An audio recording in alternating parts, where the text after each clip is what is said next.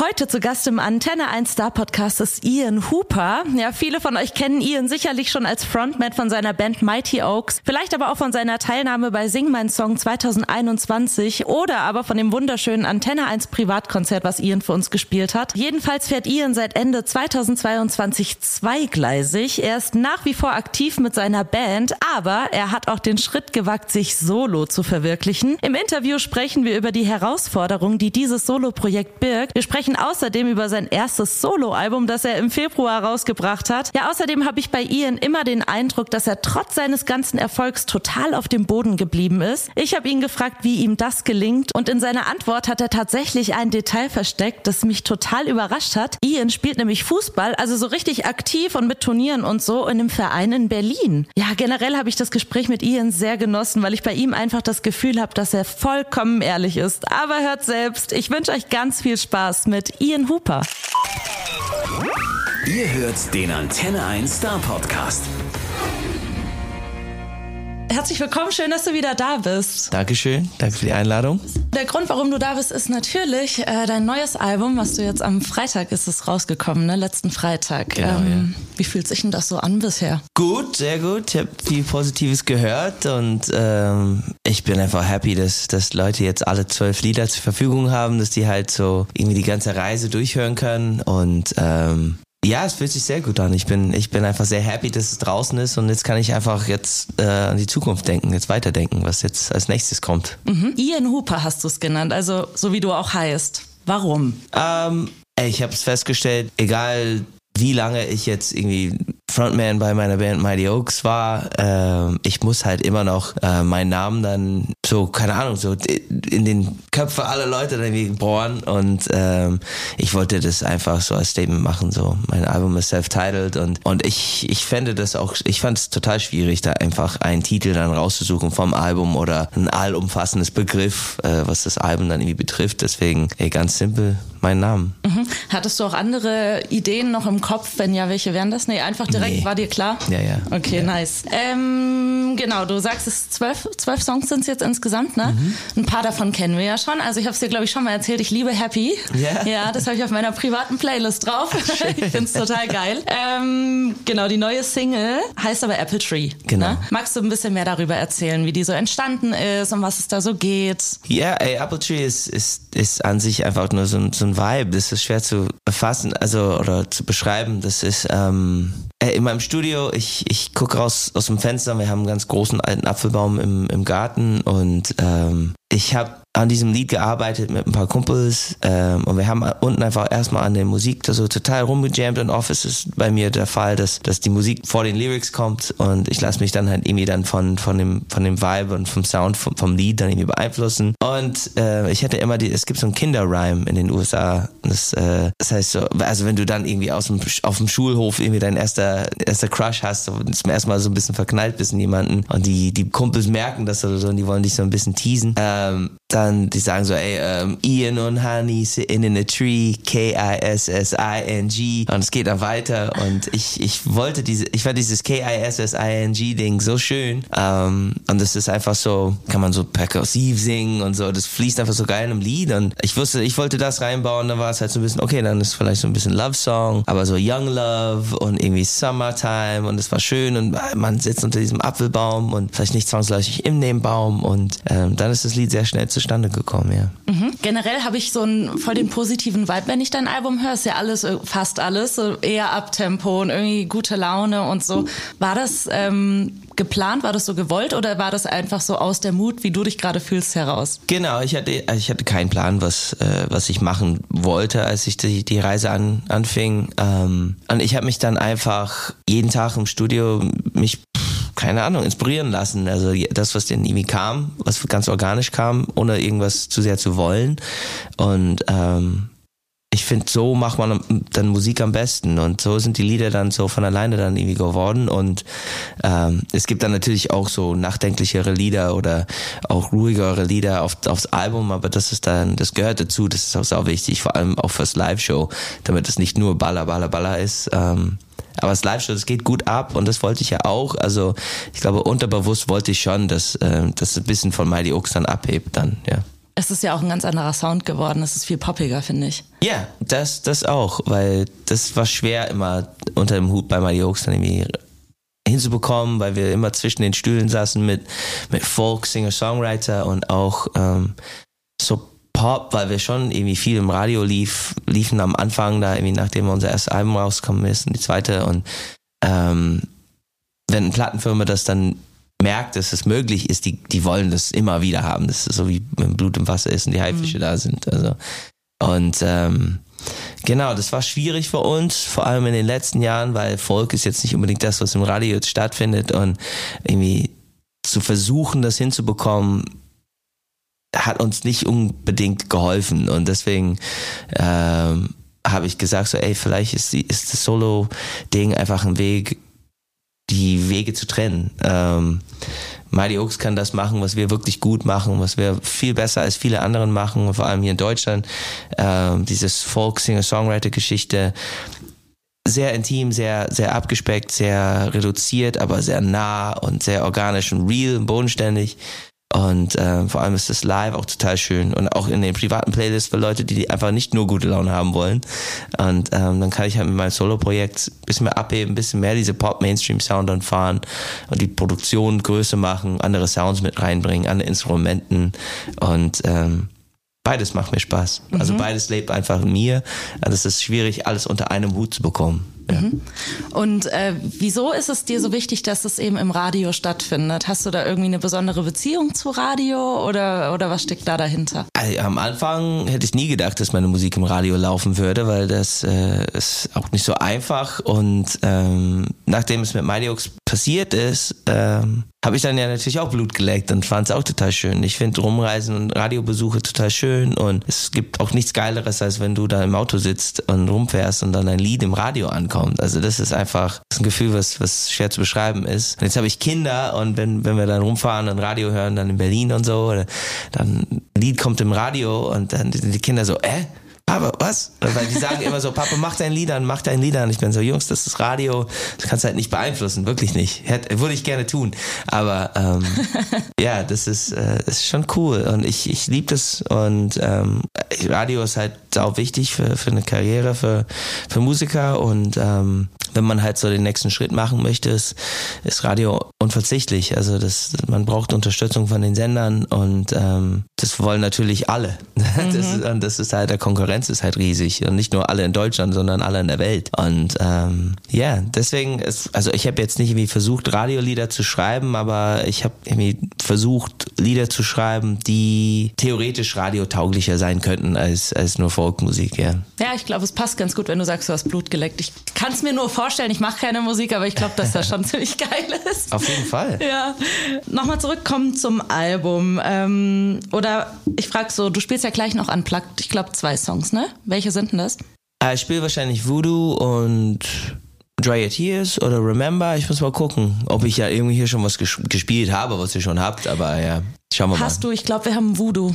Habt ihr schon? Okay. Ich glaube. Ja. Müssen wir gleich nochmal Bogi vielleicht fragen, der hat es ja aufgenommen. Ja, ähm, schauen wir mal. Weil ich dich dann fragen wollte, ob du über die Songs, die du gleich spielst, noch ein bisschen mehr erzählen kannst, weil dann kann ich das vielleicht so im Radio dann auch Ja, spielen. wir sollten ihn wahrscheinlich dann fragen, welche, ob, äh, ich weiß gar nicht mehr, wie viele ich das letzte Mal gespielt habe, ein Lied nur oder, ja. Ich weiß das auch nicht mehr so genau. Dann anders gefragt, äh, magst du dir vielleicht so zwei oder drei Songs vom Album noch aussuchen, die dir irgendwie besonders wichtig sind, die du besonders gern hast, die eine besondere Message haben und ein bisschen mehr über die noch erzählen? Also ich mag Kaleidoscope sehr. Das ist jetzt keine besondere Message, aber ich finde das Lied halt richtig gut und das macht auch richtig Bock live zu spielen.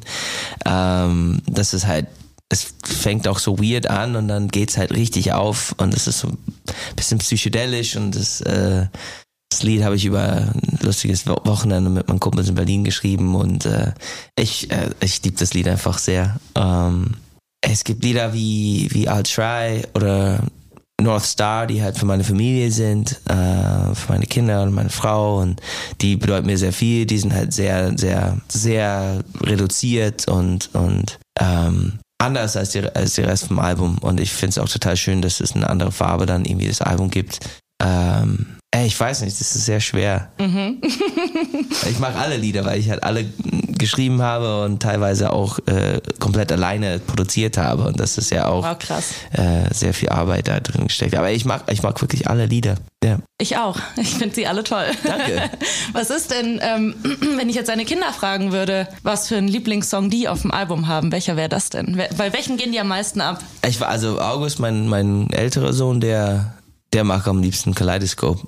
Ja, ja. Und James, sein kleiner Bruder, der macht dann de facto auch noch Kaleidoscope, weil sein älterer Bruder das gut findet. Also das ist, äh, ähm, ja, das, also das ist sein Lieblingslied auf jeden Fall. Cool. Wie alt sind denn deine Kids? Äh, sechs also bald sechs in ein paar Wochen und ähm, sieben, aber der wird, also bald sechs, bald acht, sagen wir mal. Okay, und ja. wahrscheinlich die größten Fans. Ja, noch, ja. ähm, wenn du neue Musik machst, also ich stelle es mir so vor, dass man die ja auch gewissen Leuten zeigt, ne? Und fragt so, ey, was sagst du dazu? Hast du dir denn deinen Bandkollegen von Mighty Oaks gezeigt? Ja, yeah, ganz am Anfang, also nachdem ich die ersten paar Lieder geschrieben habe und ähm, nachdem ich denen auch gesagt habe, dass ich dann ein Album schreiben werde und dass ich ein bisschen Zeit für mich brauche. Und wir waren dann auf Tour. Und ich habe Craig, ich weiß gar nicht welche Lieder, ich glaube die ersten waren so Here to Stay und Remember, ähm, Happy glaube ich und ja, wir waren dann, wir hatten einen Day off im, in Hamburg auf Tour und wir saßen unten am Hafen. Es hat ausnahmsweise die Sonne geschienen und äh, wir haben Bier getrunken und dann hat er die Kopfhörer aufgesetzt und die Lieder gehört. Und nachdem er Remem Remember gehört hat, dann hat er so kurz geweint und der, weil er weiß, wie viel meine Mutter mir bedeutete und der hat äh, seinen Vater auch nicht vor, vor allzu lange verloren und ähm, ja, der war einfach, der meinte so, ey Mann, das ist einfach super gut, musst du, musst du weitermachen und dein Ding durchziehen. Und der hat mir jetzt gerade am Freitag auch äh, ein unfassbar schönes Nachricht geschickt, ähm, so eine Sprachnachricht.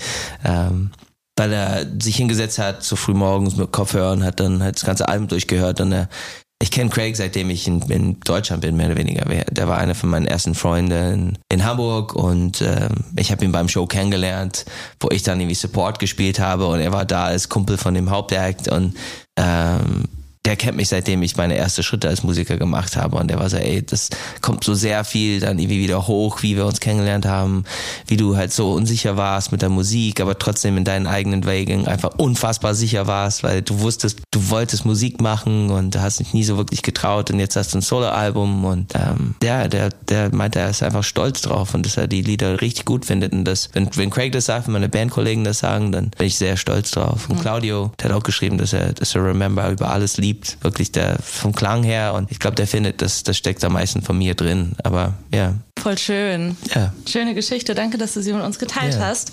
Ähm, apropos Mighty Oaks. Ähm, ich habe gelesen, es soll auch von euch was Neues geben als Bandprojekt und ihr geht dieses Jahr auch auf Tour und dies besonders, weil ihr in Theatern, Philharmonien und in Kirchen spielt. Ja. Ja, wie ist denn dazu gekommen? Wir sind alle sehr religiös geworden. Nee, Quatsch. ähm, Ey, also wie gesagt, ich, ich, ich versuche die Wege ja zu trennen vom Sound her. Und äh, das nächste Mal, die Oaks Album ist unfassbar akustisch. Wir haben das alles live aufgenommen und sehr, sehr reduziert gelassen. Und es klingt super warm und äh, die Geschichten sind toll. Und ich, ich bin auch sehr, sehr gespannt, wie die Leute das finden, weil es will halt nichts viel, es will nichts. Das Album steht einfach unfassbar schön da, aber das ist ein Album. Es gibt jetzt nicht, es gibt jetzt bisher keinen Focus-Track, Track, wo wir sagen, ja, das ist der erste Single oder so. Das ist das erste Mal, wo wir, wo wir sagen so, ey, das ist, das ist ein Album und man setzt sich hin und man hört es von vorne bis hinten und ähm, das macht dann alles Sinn und das ist echt schön. Und ähm, das ist so ein bisschen Konzeptalbum in dem Sinne. Aber ja, dann macht es natürlich Sinn, dann halt eine Akustiktour zu spielen damit. Äh, zu dritt wieder nach ein paar Jahren Pause, dann finden wir uns einfach nur wieder zu dritt an, unterwegs. Und ich, ich glaube, das wird für uns als Band sehr gut sein. Es wird für die, für die richtige Fans von uns, weil wir sind so lange am Start, dass die Leute, die dann noch zu unseren Konzerten oder unsere Musik hören, die sind dann halt eben richtige Fans und, und das ist sehr schön. Und die haben Bock dann einfach wahrscheinlich uns so nah wie möglich zu, zu erleben und so intim wie möglich. Und da dachten wir, ey, dann gehen wir in, in Konzerthäuser, die das dann am besten anbieten, wie der Philharmonie in Köln oder hier Prinzregententheater in München, Theater des Westens in Berlin, ähm, so fort und so weiter. Und ähm, ja, es macht auch einfach sehr viel Spaß, die Musik so abgespeckt zu spielen, weil da bist du so nah am Publikum. Es sind auch keine Tricks und nichts gefaked und Zeiten von KI und wie alle Bands dann irgendwie jetzt alles laufen lassen vom Band und dann weißt du gar nicht, ob, ob die überhaupt singen oder was real ist. Und es klingt alles so fett, aber irgendwie, es klingt alles so fett heutzutage. Was ist real? Also da gehen wir einfach mit unseren Akustikinstrumenten und, und spielen Musik, wie Musik dann immer war. Mhm. Ja. Du bist ja aber eh nicht so ein großer Fan von großen, fetten Studioproduktionen, gell? Das merkt man auch bei deinem Album. Also ich habe das Gefühl, dass das alles selber eingespielt ist. Ehrliche Instrumente oder echte Instrumente und wenig irgendwie am Computer noch draufgesetzt. Klingt ja, so auf jeden Fall für mich. Ja, ja, ich meine, das, also verglichen mit das, was ich bisher gemacht habe, ist, ist, sind die Produktionen auf jeden Fall größer und, und fetter, als, als äh, ich mir das getraut habe bisher. Aber das ist natürlich für mich, war es von Anfang an klar, dass das alles halt real sein soll. Wir haben immer Klavier aufgenommen. Wir haben immer die Gitarren aufgenommen. Das immer, ich habe Schlagzeug aufs Album eingespielt. Ich habe äh, alle Chöre selber eingesungen,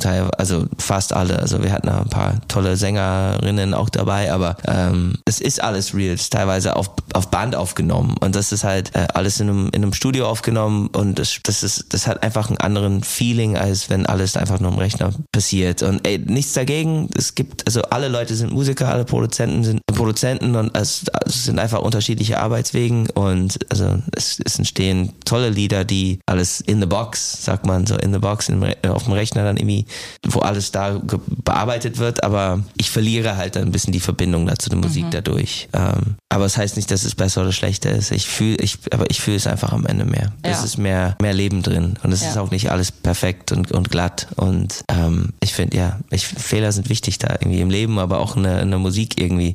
Es mag's menschlich und äh, wenn du dann keine menschliche Musik haben möchtest, dann lass die KI das einfach machen, weil das macht eh schon gut genug. Tausende von Liedern, keine Ahnung, wenn nicht Zehntausende von Liedern durch KI dann einfach veröffentlicht und äh, auf Spotify hochgeladen und dann ist irgendwie so, okay, was ist das? Deswegen finde ich dieses Akustikkonzept von Mighty Oaks unfassbar gut.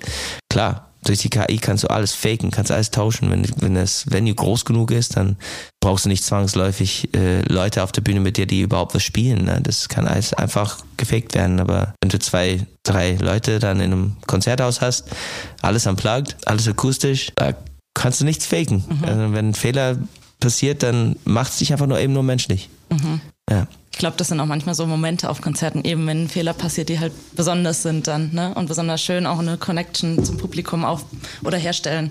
Ja, ich meine, ich war, ich bin schon lang genug unterwegs, da und auch mit ganz großen Bands oder auch, keine Ahnung, ich kenne genügend Bands, wo alles immer perfekt läuft, ne? Und am Es Tages ist es halt ich, es ist schwer, schwer. Also es klingt einfach wie wie dieses wie die ein Album einfach anmachen und dann dann das klingt genauso wie das Album war, als es auf dem Rechner kommt. Mhm. Und die wollen halt, die wollen keine Überraschungen haben. Kann ich auch verstehen. Überraschung auf der Bühne ist unangenehm, wenn du nicht selber so wirklich menschlich bist. Aber ey, wir haben, wir haben so viele Patzer im Leben erlebt als Mighty Oaks und du musst dann irgendwie lernen, damit zu agieren. Und das bringt dich eigentlich näher zum Publikum. Das wollen die auch sehen. Das wollen die meisten Leute, wenn die dann irgendwie Schlitsch, also Eis, diese Eis, Kunstlauf, wie heißt das so Eiskating, ja. Figure Skating, wenn in den Olympics dann irgendwie, wenn du da Figure Skating guckst, dann wartest du bis die fallen oder so und dann, oh, wie, wie reagieren die drauf? Oh, jetzt scheiße.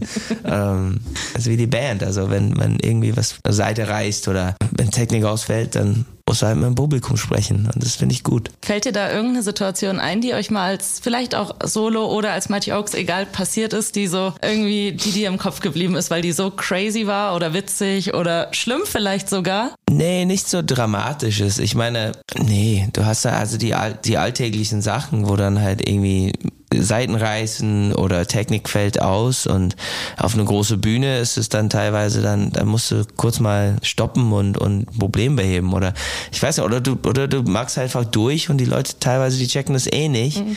Ach, ich weiß ja, ich, ich finde dieses Gefühl von fragil sein ist schön. Also es könnte was passieren und dann musst du dann irgendwie gucken, wie du da rauskommst. Mhm. Das passt alles, was du gerade sagst, passt so ein bisschen in das Bild, was ich von dir habe, weil irgendwie wirkst du auf mich total normal, bodenständig. Ähm, aber du hast ja trotzdem, also du, du bist seit Jahren im Business, du hast eine ziemliche Karriere hingelegt. Und trotzdem bist du irgendwie so ein normaler Typ geblieben. Das ist zumindest mein Empfinden. Ähm, was glaubst du, wie, warum das so ist und wie gelingt dir das eben nicht abzuheben? ich weiß nicht. Also ich finde, wenn du zu sehr in einem Bubble bist, dann ist es schwer, die, die Welt zu vergessen. Also in diesem Musikerbubble, Musikindustrie-Bubble, da ist wenn man zu sehr da, da lebt, da guckst du nur auf Erfolg, guckst du nur auf alle anderen, was die machen und dann ist ein bisschen Konkurrenz, das ist ein bisschen so auf eine, ja, ich weiß gar nicht, das ist, das ist nicht real. Also und ich war immer so, ich habe Politik studiert, ich wollte Diplomat sein, ich wollte, ich, ich komme einfach gut mit Menschen klar, meistens. also ich versuche es immer, also wenn die dann irgendwie so sein wollen, dass es nicht geht, dann kann ich auch anders sein, aber also auf den ersten Blick, ich, ich, ich mag einfach alle Arten von Menschen. Ne? Ich, ich, ich spiele im Fußballverein in Berlin, Verbandsliga, und das ist der komplett Konterpunkt zum, zum Musik, Musiker. Das ist aber auch schon wieder so normal. Ja, aber ich meine, ich, die Jungs sind verdammt lustig. Das ist alles, das ist einfach, das sind Polizisten, Anwälte, Busfahrer, äh, was weiß ich, Handwerker auf jeden Fall. Ne? Und ähm, was da gelabert wird im Vereinsheim ist auf jeden Fall anders als äh, im, im Musikindustrie-Bubble da irgendwie. Und äh, ist nicht alles okay, ist nicht alles korrekt, aber ich finde es einfach gut als Abwechslung zu, zu diese ja, woke ist ein, ein, also so ein häufig benutzter Term, aber es kann auch zu woke sein irgendwie auch manchmal. Und äh, wenn du in dieser Industrie bist und das für mich dann irgendwie, ich brauche dann Pause davon, aber wenn ich dann einen Abend, äh, lange Abend nach dem Spiel im Vereinsheim bin, dann brauche ich auch eine, eine Woche davon weg oder, also ich meine, ich habe sehr viele verschiedene Freunde und, und ich komme aus den USA, wohne halt den, die Hälfte meines Lebens jetzt in Deutschland und bin auch viel in Irland mit meiner Familie, also ich bin, ich komme gut rum und, und lerne verschiedene Kulturen kennen und wenn ich Künstler hier sehe, die, die sehr abheben, weil die kurz Erfolg haben oder so, dann gehe ich wieder zurück in den USA oder Irland. Keiner kennt diesen Mensch. Das ist für den überhaupt nicht wichtig. Die finden die Musik eh scheiße. Und das ist dann irgendwie so, okay, komm runter. Mhm. Also das, das ist cool, dass du dann eh Erfolg hast und jetzt fährst du ein dickes Auto und so, aber so will ich nicht sein. Wenn also mein, mein, mein Erfolg und mein Geld oder was immer, das, das wirst du nicht sehen. Ich habe keine fette Uhr hier, ich habe kein fettes Auto. Ähm, ich ich lass, lass nichts raushängen. Ey, ich bin auch ein Familienvater, ich will auch ein gutes Vorbild für meine Kinder sein. Was weiß ich, es ist halt ähm, einfach ein anderer Schlag. Aber ey, wenn die Leute das Geld auch so ausgeben wollen, mit, ja, flashy sein und fancy, dann sollen die das auch. Vielleicht ist es cool für die. Aber Erfolg kommt und geht und am Ende des Tages musst du Musik machen, was nachhaltig ist, was, was zeitlos ist, meinetwegen, damit es da in zehn Jahren noch gut dasteht. Was wir jetzt mit Mighty Oaks, unser Album hat jetzt Ende des Monats, Howl, unser erstes Album hat zehnjähriges und steht immer noch gut da und da bin ich stolz drauf. Stolzer als irgendwie den kurzen Erfolg damals zu suchen, was viele Bands gemacht haben, mit denen wir angefangen haben, die, den gibt's nicht mehr. Mhm. So, ja, yeah ich weiß nicht, ich finde, Respekt ist einfach sehr wichtig im Leben. Und wenn du arschig und, und so inflationär umgehst, ich finde, da, ver, ver, da verlierst du einfach Respekt für vielen. Finde ich schön, dass du das so lebst und dass du es aber auch so durchziehen kannst. Weil ich glaube, dass du, du bist ja auch viel mit Musikern zusammen, die vielleicht halt auch so ein bisschen anders ticken als du und dass du es trotzdem, dass du bei dir bleiben kannst. 100 Pro, 100 Pro bin ich das. Aber das Ding ist, ich kann auch anders sein. Ich weiß, wer ich bin. Na? Wenn, wenn einer auf dicke Hose machen will oder keine Ahnung oder Stress sucht oder so, kann auch Stress zurückgeben. Ich kann ja auch eins auf dicke Hose machen, aber ich meine, macht mir keinen Spaß. Ja, das also, bist du, glaube ich, einfach nicht. Nee. nee. Aber nice. ey, also auf dem Fußballfeld vielleicht schon, ne? Das war beim letzten Spiel, da war so ein Gegner und der war so, ey, ich habe dich neulich im Fernsehen gesehen, bist du Sänger? Ich war so, ja. Und er war so, ach krass. Ich war so, aber Alter, für die nächsten äh, 70 Minuten sind wir keine Freunde, ne? Also das ist irgendwie, ich will, ich, ich kann das nicht. Also wenn ich da irgendwas mit Wettbewerb zu tun habe, im Sport und so, dann ist es, geht zur Sache. Und danach Handshake, trinken Bier, aber. Und dann. Ja, aber ey, ich kann jetzt nicht nett sein und dann irgendwie für so, also, nee, den, der wird dann umgewalzt, ja. Spielst du da richtig Turniere und so? Ah, wir spielen in der Liga, ja. Also da haben wir immer. Verbandsliga hast du gerade gesagt. Genau, also ich kenne ja. jetzt mit Fußball nicht so gut aus, aber. Das ist die höchste Liga in Berlin für äh, die alten, die alten Säcken wie ich. Ja. Ü32 sind schwierig, ja. Okay, cool. Also können wir das auch mal, okay, wir sind jetzt nicht in Berlin, aber für alle, die vielleicht mal in Berlin sind, könnten wir dir theoretisch auch mal beim Fußballspielen zugucken. Ja. Wie heißt der Verein? Sag ich nicht. Sag ich nicht. Concordia Wittenau. Aber finde ich auf jeden Fall nice und es bringt noch eine Facette irgendwie mehr rein, weil ich eigentlich dich fragen wollte, du hast ja so eine Belastung, ist jetzt vielleicht negativ konnotiert, aber das meine ich so gar nicht, sondern du hast irgendwie so eine, du hast dein Solo-Projekt, du hast die Mighty Oaks, du hast deine Familie, du hast eine Frau, du hast deinen Fußball. Das klingt für mich eigentlich, ehrlich gesagt, total stressig. Mhm. Und ähm, ich habe mich gefragt, wie managst du das denn überhaupt? Gute Frage. Ähm, also ich habe auf jeden Fall sehr viel am Start, was ich mir auch, aber auch ausgesucht habe. ähm, und mir war das am Anfang sehr klar, nachdem es mit der Musik losging und meine Freundin damals, die jetzt meine Frau ist, und als wir uns entschieden haben, okay, wir, fangen mit, mit Familie an und ähm, dann ziehen wir aus der Stadt raus und kaufen uns ein Haus und so, was auch viel Arbeit bedeutet. Mhm. Ähm, ich wusste, es muss irgendwas dann irgendwie flöten gehen. Und ähm, das war für mich dann irgendwie, du hast dann halt Familie, du hast Freunde, du hast Arbeit und für mich dann hast du auch so Sport. Und ich wollte nichts davon abgeben. Und oft sind die, oft sind Freunde dann halt mit Feiern verbunden, feiern, ausgehen. Und ähm, ich wusste, das ist das, was mich am meisten fertig macht, immer aus, immer, immer unterwegs zu sein und zu feiern und dann am nächsten Tag bis zum Marsch. Und äh, das ist das, was ich dann halt so ein bisschen zur Seite gelegt habe. Und dementsprechend sehe ich immer weniger von meinen Kumpels und immer, also die, die ich noch sehe, sind halt die, die ich durch den Sport sehe. Oder wenn wir dann irgendwie so lange Radtouren dann irgendwie vereinbaren können, dann gehen wir vielleicht mal irgendwo zwei Tage Rennrad fahren, dann irgendwie in Penn irgendwo. Und die Zeit ist immer weniger, die man miteinander verbindet, aber daher intensiver. Man hat dann intensivere Gespräche und benutzt die Zeit, die Zeit irgendwie sinnvoller für mich. Und dadurch kriege ich halt mehr in meinem Alltag hin mit Familie und, und Musik und äh, dann halt so das Ganze drumherum, was, äh, was genug ist. Und ähm, ich weiß nicht, ich, ich bin sehr ausgeglichen in dem Sinne, dass ich lasse mich nicht stressen, äh, wie vielen. Und meine Frau bewundert das immer.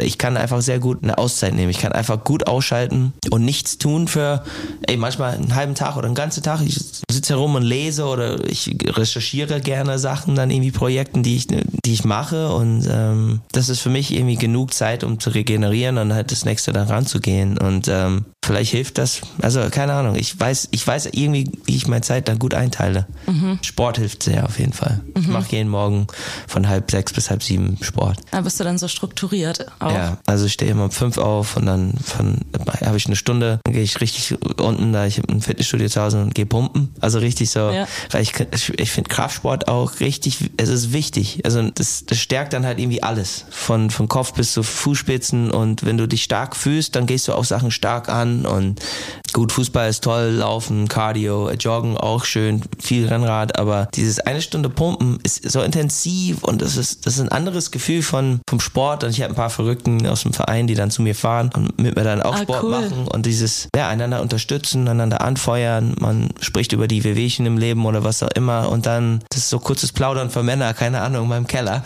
Und, ähm, um fünf Uhr morgens. Ja. Yeah.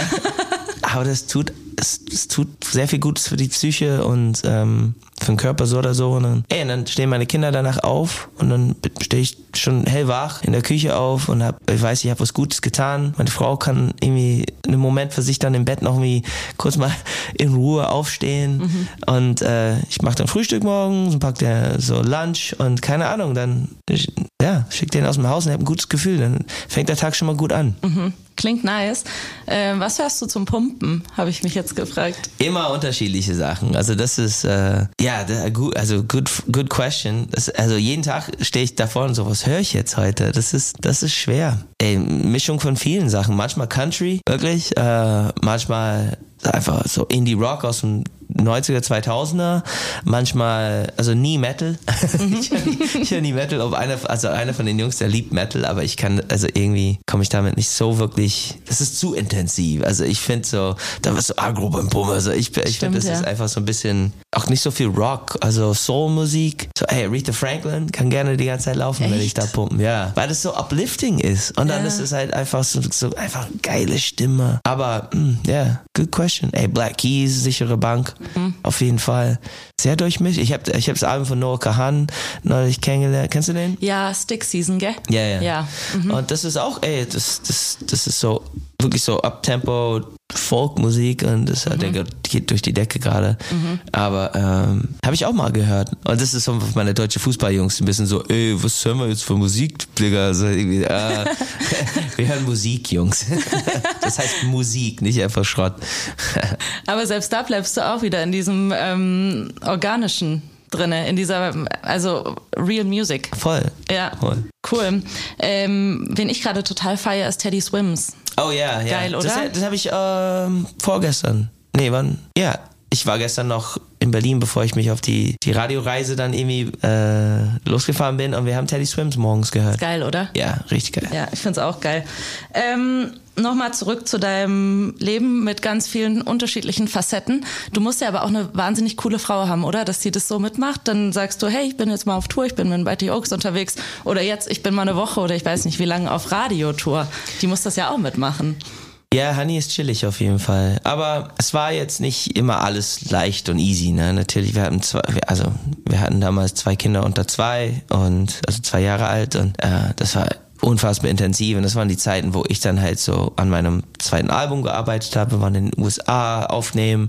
Wir waren sechs Wochen am Stück auf Tour. Äh, wir waren immer unterwegs und äh, sie war dann halt alleine zu Hause mit den Jungs und ähm, das war sehr schwer, ja. Und dann komme komm ich nach Hause, bin halt natürlich fertig, dann große Pläne für unser Leben und die muss ich dann irgendwie so anpeilen und ähm, ja, die, die hat, die hat meinen Rücken sehr frei gehalten, sehr viel und ohne ihr wäre ich niemals äh, erfolgreich als Musiker gewesen, weil also mit Familie da, da ja, ich sehe das viel an, an viele Kollegen, die jetzt also Kinder haben und Musiker sind und die, die verlieren dann halt irgendwann den, den Pensum, was sie, was sie fahren können oder müssen eigentlich. Und äh, ja, sie hat sehr viel möglich gemacht und mein Vater hat immer gesagt, so, ey, Ian, ihr seid jetzt gerade so in den Purple Heart Years. Ne? Also du kriegst halt diese Kriegsmedaille in den USA, wenn du da irgendwie so, wenn du da ähm, äh, äh, wenn du verletzt im, im, Krieg bist und das überlebst und rauskommst, dann kriegst du diese Purple Heart. Ne? Das mhm. ist irgendwie so für deine Dienste. Du bist halt, du hast ja stark gekämpft und bist dann halt verwundet nach Hause gekommen. Und mein Vater war so, ey, Ian,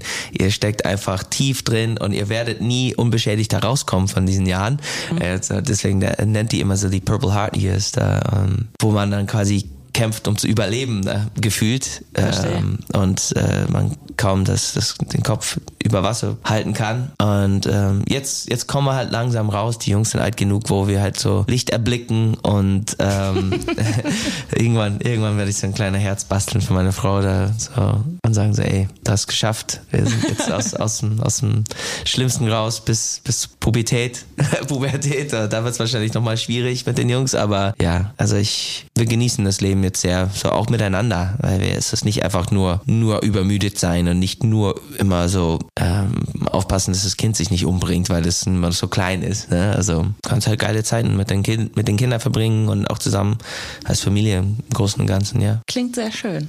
Ja, es ist oft, meistens ist es so. Es ist auch immer noch sau anstrengend. Ja, das ist doch immer.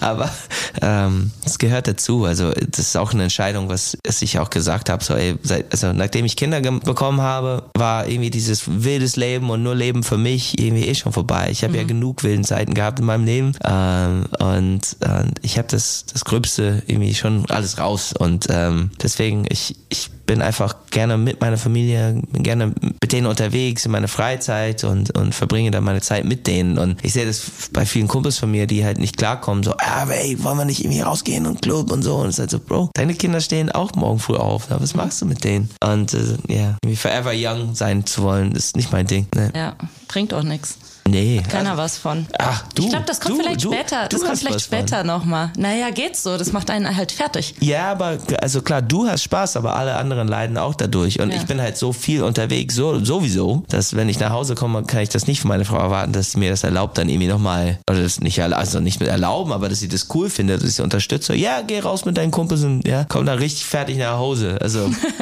das kann ich nur im Rahmen vom Fußball machen, weil das ist so, die weiß, ich habe dann Sport gemacht und das findet sie auch gut, weil, ja will, dass ich da knackig bleibe. Jetzt hast du aber auch schon Solo-Konzerte gegeben, hast du auf Tour, oder? Mhm. Ähm, was ist da so für dich der größte Vorteil, alleine unterwegs zu sein? Aber auch, was hast du gemerkt, ist so der größte Nachteil oder was vermisst du vielleicht? Ich, ja, ich meine, der Nachteil ist der Vorteil. Das ist halt, dass man allein ist. Und ähm, es gibt Zeiten, wo das geil ist und es gibt Zeiten, wo das, wo das einsam ist. Und ähm, das war mir schon vorher bewusst, dass es auch so sein würde. Ich kenne genügend Solo-Künstlerinnen, äh, wo es genauso ist. Aber ja, ähm, ich, ich, das ist einfach ein Prozess und äh, ich, ich, ich genieße das voll, irgendwie ohne Craig und Claudio auf Tour zu sein. Aber ich vermisse denen auch gleichzeitig und finde es jeden Tag weird, wenn die halt nicht da sind und wenn ich da auf der Bühne links und rechts gucke und die nicht neben mir stehen. Ähm, es ist einfach wie es ist, es ist nicht gut oder es ist auch nicht schlecht. Es ist einfach ein neuer Weg, den ich, den ich laufe und, und ich weiß, parallel zu diesem Weg ist der andere Weg und das ist wie wenn du im Wald bist. Es gibt so oft hier in den deutschen Wäldern irgendwie so Waldwege und da siehst du halt durch den Wald, durch, durch den Wald dann auch noch einen anderen Weg, was dann parallel läuft oder irgendwie so einen Schlenker macht und ich bin vielleicht auf dem Weg, was jetzt gerade so einen kleinen Schlenker macht durch ein Waldstück, aber ich sehe dann immer noch diese, diese breitere, etablierteren Weg und ich weiß, das ist der sichere, der sichere Weg und ich kann immer noch da zurückkehren und ich finde es einfach schön, dass ich beide Möglichkeiten habe und ich weiß, dass dieser Weg, worauf ich mich gerade befinde, den schmaleren you know, Schlenkerweg, der führt eh zurück zu, den, zu dem Hauptweg. Und ähm, ich will einfach mal gucken, was, was da liegt für mich, was dazu noch zu entdecken ist, weil immer nur den sicheren Weg zu gehen, ist irgendwann langweilig. Mhm. und ähm, ich habe eh schon das Risiko gemacht und mich zu Musiker gemacht vor zwölf Jahren. Und das war damals ein sehr schmaler, sehr schwieriger, blöder Weg, wo es einfach nur dunkel war. Und ähm, der Weg wurde immer breiter und sicherer. Und jetzt äh, wollte ich mich dann auch nochmal so ein bisschen in ja, untested waters dann irgendwie begeben. Ja. Cool, sehr schön. Ähm, neues Album von den Mighty Oaks kommt wann? September, September, Oktober, da irgendwo im Dreh, also wenn wir dann wieder auf Tour wenn gehen. Wenn ihr auf Tour seid, ne? Ja. Yeah. Übrigens am 20. Oktober auch in Stuttgart in der Liederhalle. Ja. Yeah. Leider nicht in der Kirche, das hätte ich irgendwie cool gefunden. Aber ähm, immerhin, ihr kommt vorbei, freuen wir uns. Und ähm, meine letzte Frage, die letzte reguläre Frage ist, hast du denn vor, auch noch weiter Solomusik zu machen? Ja, definitiv. Also ich finde, heutzutage ist es schwierig, in dieser Popwelt Alben zu machen. Also ich glaube, die meisten Leute, die dann wirklich Radio hören und, und, Popmusik richtig gut finden, die setzen sich nicht hin und hören ein ganzes Album von einem Künstler oder Künstlerin durch.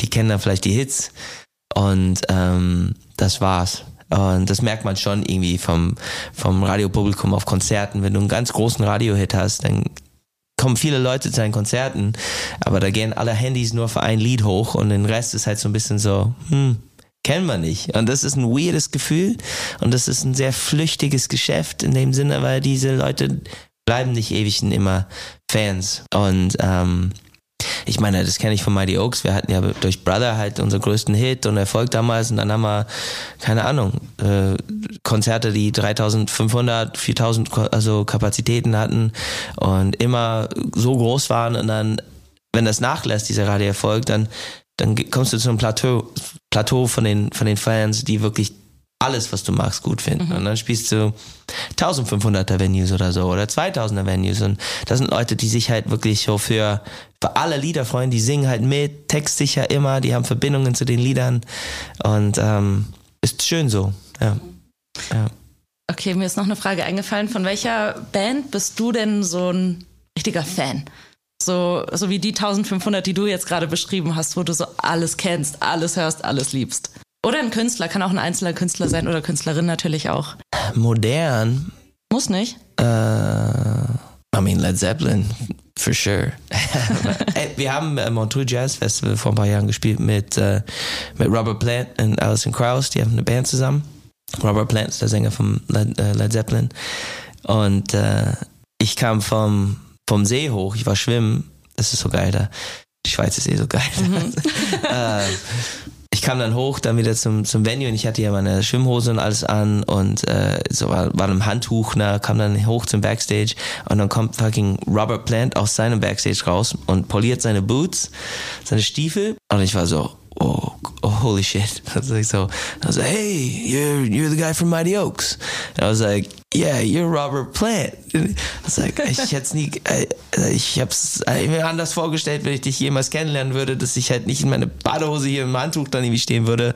Und er, und er war so einfach so geil, so, ja, und ich dachte nie, wenn ich dich kennenlerne, dass ich so alt sein würde. Und ich war so, oh Mann, ey, das ist einfach so cool. Und, ähm, aber krass, der kannte dich. Naja, weil wir zusammen, also bei Montreux Jazz, du spielst also da in dem großen Venue, das ist oft einfach nur so zwei Leute an einem Abend. Ach also so. du hast ah, Mighty okay. Oaks, also Mighty Oaks hat gespielt und dann Robert Plant, Alison Krauss und deren Band und das ist halt so ein, Kontakt, ein kompaktes Programm. Und er, also er wusste natürlich, wer dann halt mit ihm da spielt, er musste wahrscheinlich den, seinen Segen geben.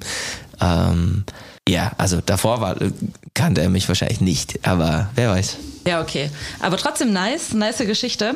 Ja, dann schön, dass du da warst und freue mich, wenn du das nächste Mal vorbeischaust. Ja, danke auch. Mach's gut. Tschüssi. Tschüss. Der Star Podcast bei Antenne 1.